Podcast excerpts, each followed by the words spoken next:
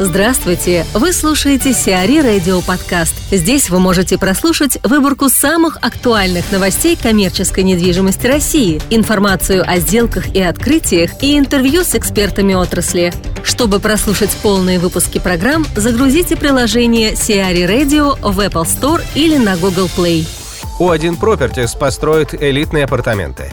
У1 Properties объявила о начале проекта строительства жилых апартаментов на Садовнической улице на территории бизнес-парка «Аврора» в Москве. Ансамбль клубных резиденций «А Резиденс» надземной площадью около 25 тысяч квадратных метров будет полностью завершен в первом квартале 2019 года. Инвестиции в проект составят 4,5 миллиарда рублей. В пяти корпусах малоэтажности в историческом районе Замоскворечья разместится 181 апартамент площадью от 58 до 259 квадратных метров и подземная парковка на 240 машиномест. Апартаменты будут предлагаться покупателям с полностью готовой внутренней отделкой. На первых этажах комплекса А Residence будет организована зона ритейла, а между корпусами предусмотрена организация благоустроенного прогулочного пространства с ландшафтным озеленением. Бизнес-парк «Аврора» расположен на пересечении Садового кольца и Садовнической улицы в пешей доступности от метро Павелецкая. С 2016 года бизнес-парк находится под управлением компании «О1 Properties». Александр Балабин, генеральный директор компании «Северин Проект», рассказывает, как превратить старые кинотеатры в доходный бизнес. Александр, скажите, пожалуйста, можно ли из бывших советских кинотеатров сделать коммерчески успешный бизнес? Ну, если да, за счет чего? Вполне. Э, бывшие советские кинотеатры, вопрос там какой бизнес? То есть если мы говорим о том, что бывшие советские кинотеатры это объекты, построенные приблизительно лет, э, ну, минимум 25-30 э, назад, то надо понимать, что с тех пор кинобизнес значительно изменился, и он значительно изменился гораздо ранее, как говорится, за границей, за рубежом, на Западе, в Штатах. А в России он порядком изменился с 2000-х годов.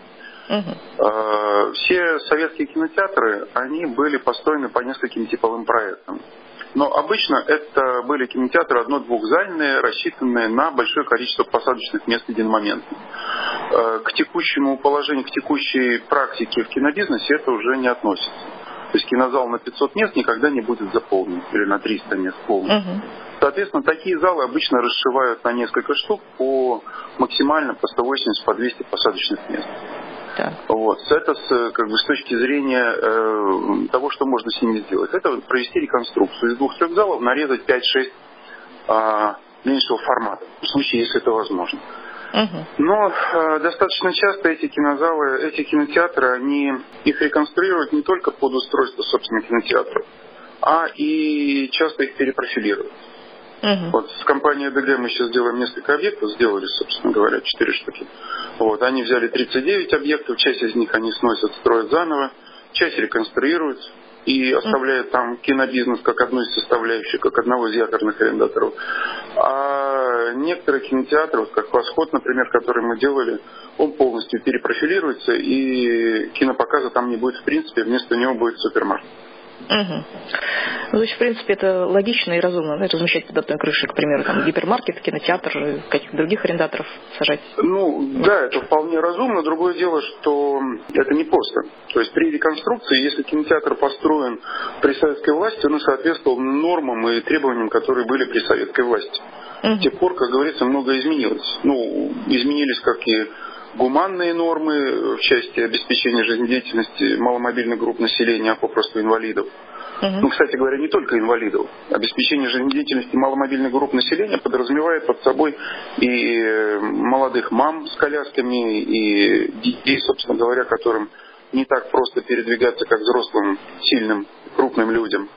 Вот. А, и с точки зрения обеспечения противопожарных норм многое изменилось. Вот. И поэтому, когда э, кинотеатр в таком состоянии, он может стоять, потому что он был построен.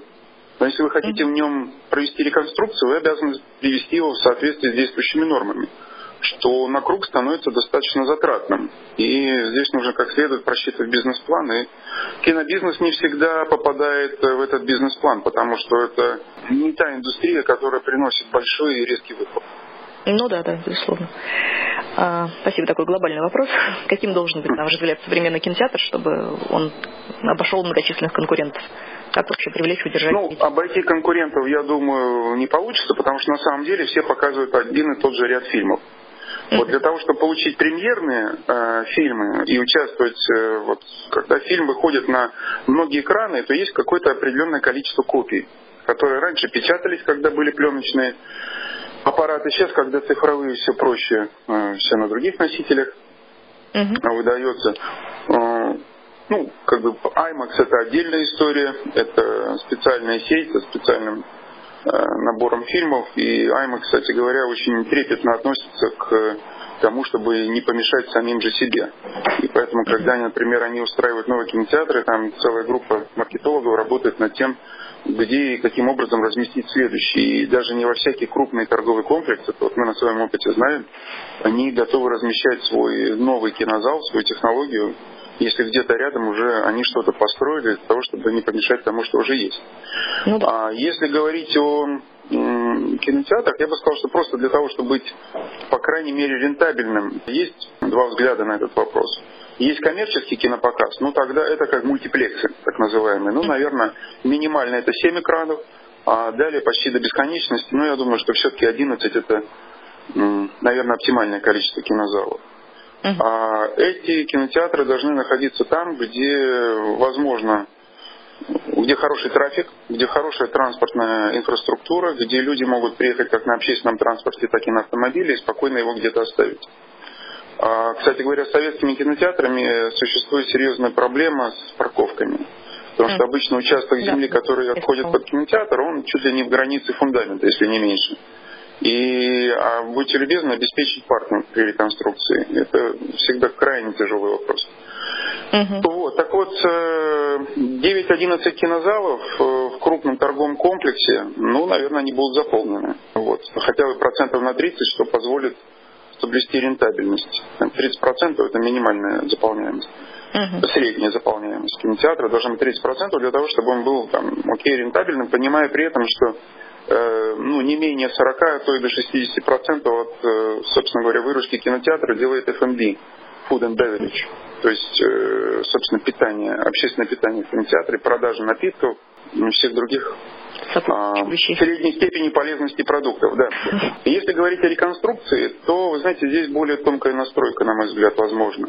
То есть если мы, если мы говорим о таких кинотеатрах, например, как художественный или как пионер, то всем понятно, что это специальные такие места, ну, которые да.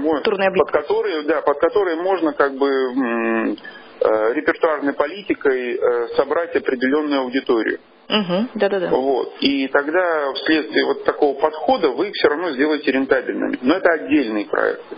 Угу. А есть еще такая история, как э, докатка, так называемая. То есть, когда фильмы прошли, основной показ уже прошел премьерный, их копии могут раздавать в кинотеатры, скажем так, второго ранга. Угу. То есть те, которые не могут предоставить одновременно большое количество э, больших экранов. А фильм, естественно, он Современные фильмы рассчитаны на то, что они показываются на большие экраны, ну да. с хорошим звуком, вот часто это и 3D. Ну вот, и если, у кино, если кинотеатр не может обеспечить э, такого уровня качества кинопоказа, вряд ли ему дадут премьерную копию. uh Соответственно, эти кинотеатры будут всегда идти играть в догонялки.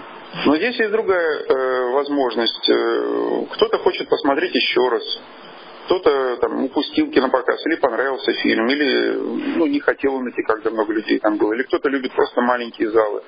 Uh-huh. Кинотеатры, в которых э, старые кинотеатры перепрофилированные э, для, скажем так, как раньше называлось, кинотеатр повторного фильма, или как там, повторного показа, не помню. Был да, да, да, было что-то такое. Да-да-да. Вот ну, такая история тоже есть. Но я бы не сказал, что это, конечно, замечательная с коммерческой точки зрения история. Ну, То есть все-таки либо много экранов, либо специальная репертуарная политика. Знаете, вот чего нет в Москве, кстати, угу. а, вот мы еще говорим маломобильные группы, там, обеспечение жизнедеятельности инвалидов, тра-та-та, а на самом деле кинотеатров э, с сурдопереводом Угу. Вы можете вспомнить хоть один? Я нет. Нет, как-то не приходит в голову. А вот, кстати говоря, почему нет? Вот на самом деле это такая штука, которая... Потому что на самом деле людей плохо слышащих или не слышащих их достаточно много. Ну да, конечно. Ну вот может ну, кто-то, кстати, кто-то услышит и интересуется. Интересная идея, да, срисовывайте. Из АТС сделают гостиницу. Бывшая АТС на Зобовской площади будет реконструирована в гостиницу, сообщил главный архитектор Москвы Сергей Кузнецов.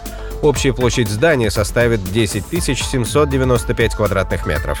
Комплекс бывшей АТС – ее главное четырех-семиэтажное здание, выходящее на Зубовскую площадь. Оно было построено в 1939 году архитектором Соломоновым. Исторический ценный объект занимает квартал, ограниченный Зубовской улицей, Дашковым переулком и улицей Тимура Фрунзе. Сейчас на участке расположены пустующие строения 1 и 3. Под комплексом появится двухуровневая подземная часть для устройства парковки и технологических помещений. В гостинице будет 119 номеров. Весь первый этаж, кроме части вдоль Дашкова переулка, превратится в общественную зону. Здесь будут общедоступные лобби, рестораны, бар. Проектировщиком является ООО «Спектрум Холдинг». К лету у «Динамо» откроют «Хаят». В мае-июне 2017 года на территории МФК ВТБ Арена Парк у реконструируемого стадиона «Динамо» начнет работу гостиница «Хаят». В настоящий момент основные работы по строительству отеля уже завершены. Кроме того, до конца года к вводу в эксплуатацию будут подготовлены три офисных здания, а к концу следующего года планируется ввести в эксплуатацию комплекс апартаментов на одну тысячу номеров. Вкусвилл заменит избенку. Сеть магазинов «Избенка» исчезнет с рынка в ближайшие два года, а «Вкусвилл» расширится в полтора раза. Процесс по закрытию магазинов «Избенка» начался около двух лет назад. Компания сделала выбор в пользу магазинов с более широким ассортиментом «Вкусвилл», которые открываются поблизости от «Избенок», что приводит к закрытию последних. Тем не менее, бренд «Избенка» полностью не исчезнет. Под ним по-прежнему будет выпускаться молочная продукция, представленная в магазинах «Вкусвилл». В 2017 году планируется увеличить сеть «Вкусвилл» на 200 магазинов и закрыть 50 «Избенок». Розничная сеть «Избенка» была запущена в 2009 году. Ее ассортимент состоял из молочных продуктов. Основной концепцией был отказ от продукции с использованием сухого молока и консервантов.